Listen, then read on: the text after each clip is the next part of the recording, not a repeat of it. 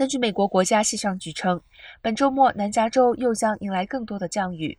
从周六开始，圣巴巴拉、文图拉和洛杉矶县将会出现小到中雨。周日早些时候和下午也会出现大雨，降雨率预计高达每小时半英寸。南加州海岸和山谷预计会有一到两英寸的降雨，而在当地的山脉和山路预计会有高达三英寸的降雨。同时，气象预报员预测，六千尺以上的山脉积雪量为八到十二英寸。此外，在五号高速公路走廊沿线可能会有两英寸厚的积雪。